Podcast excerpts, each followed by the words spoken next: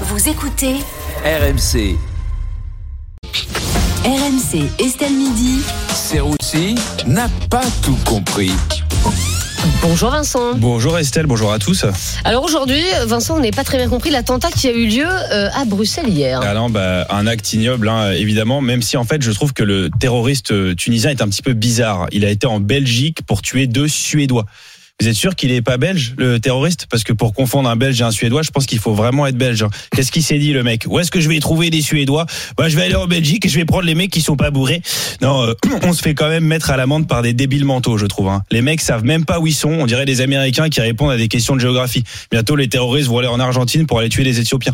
Ou alors, les terroristes étaient en galère de thunes. Peut-être que le terroriste voulait voilà buter des Suédois. Il a vu que les billets pour Stockholm étaient trop chers. Il a dû se rabattre sur un TER pour aller au nord de Bruxelles. Ça veut quand même dire que le Qatar ne finance même plus les frais de déplacement pour les attentats. Mais vous pensez pas que cet attentat aurait pu être évité? Bah oui, euh, comme d'habitude Estelle. Mais bon, au moins, voilà, c'est quand même beaucoup plus simple pour les journalistes, hein, pour leur boulot. Tu gardes les mêmes articles, t'as juste à changer le nom du terroriste et t'es peinard. L'assaillant était fiché S, connu des services de police et de toute la population pour plusieurs délits. Il avait demandé l'asile en 2020 et a été débouté mais n'a pas quitté le territoire. Ses voisins n'ont pas compris son acte. L'individu disait toujours bonjour, il était souriant et n'hésitait pas à apporter des courses des grands-mères dans le quartier. Voilà. Mais c'est vrai qu'on semble assez impuissant face à cette situation Mais qui non, se répète. évidemment, hein. on est tous un peu inquiets. Et pendant ce temps-là, à Tours, ils veulent couper l'éclairage public entre 1h et 5h du matin pour faire des économies d'énergie. Pas la même ambiance. hein. Apparemment, ça leur ferait économiser 500 000 euros, somme qu'ils pourront réutiliser pour payer les soins, évidemment, à des cyclistes et des deux roues qui vont se péter la gueule dans le noir. Vous pensez pas que c'est une bonne mesure alors? Bah, pff, je sais pas. Moi, je, en fait, je pense qu'ils sont pas si bêtes à Tours. En tout cas, c'est une très bonne mesure contre le terrorisme parce que le Tchétchène voit très mal dans le noir.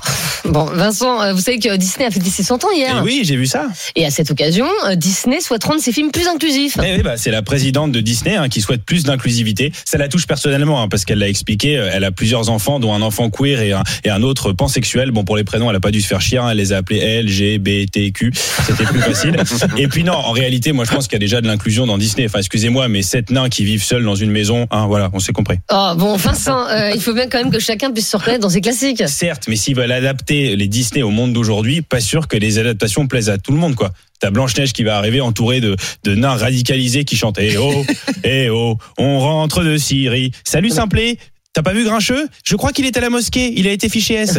D'accord. Et t'as pas vu Hamas, le huitième nain Ouais, moi je pense pas que ça plaise à tout le monde. hein. Non, mais on parle surtout de l'inclusion des minorités sexuelles, des handicapés. Non mais l'inclusion pourquoi pas? C'est juste que ça va faire beaucoup de boulot pour les scénaristes. Va falloir changer tous les dialogues. T'imagines Cendrillon qui devient non, non binaire par exemple?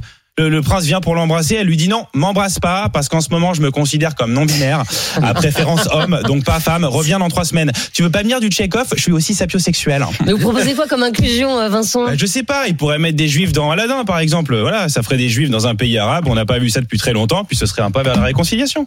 Merci Vincent. Serroussi, Serroussi n'a pas tout compris.